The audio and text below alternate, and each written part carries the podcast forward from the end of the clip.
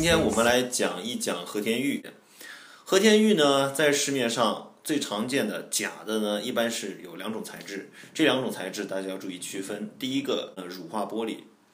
大家可能一听，哎，玻璃，那应该是很容易分辨呢？不是，乳化玻璃，它把它就是经过特殊的工艺制作之后，看上去非常的白，然后很润，然后很细腻，然后也有一定的浑厚度，看上去很漂亮。而且这样它白白的，特别的。哎，给人感觉很很鲜亮的那种感觉，所以就有很多人就就中招了。那么怎么分辨乳化玻璃呢？有一个诀窍，非常简单，什么呢？用电筒，就是咱们手机上手机上就有的，每个手机背面都有的这种电筒，打亮了，然后侧着光侧着光找，就找这一块玉器里面有没有圆形的啊，当然或有些时候可能是细长形的，或者是其他的小点儿什么的，说白了就是小气泡。就找有没有气泡，一旦找到气泡，它不管是用一块白色的乳化玻璃告诉你这是羊脂白玉，还是用一块绿色的玻璃告诉你这是翡翠，那就都不要，我觉得就没必要继续往往往下聊了，这个东西就肯定有问题。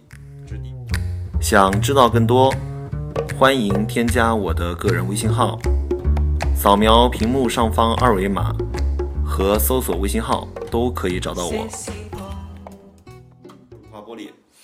第二个是什么呢？第二个是石英岩，白色的石英岩。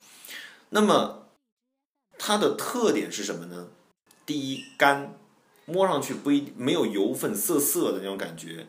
其次，还是用光，在光下，呃，就你你从侧面打光，或者是你在自然光比较强的自然光下，你看它，仔细看它中间会有那种它的结晶的排序啊，是一丝一丝一丝一丝一丝的，很细，非常的细。但是是一丝一丝一丝的，那么这样子的呢就比较危险。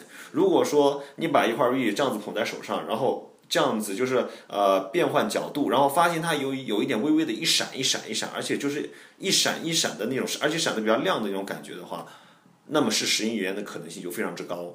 而且最后还有一招特别简单的，用普通的小刀，普通的小刀哈，在不起眼的地方刮一下。如果说能刻得动，什么叫刻得动？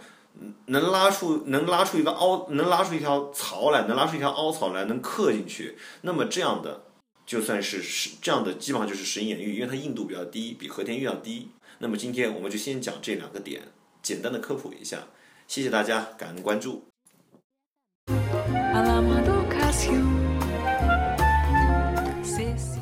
想知道更多，欢迎添加我的个人微信号。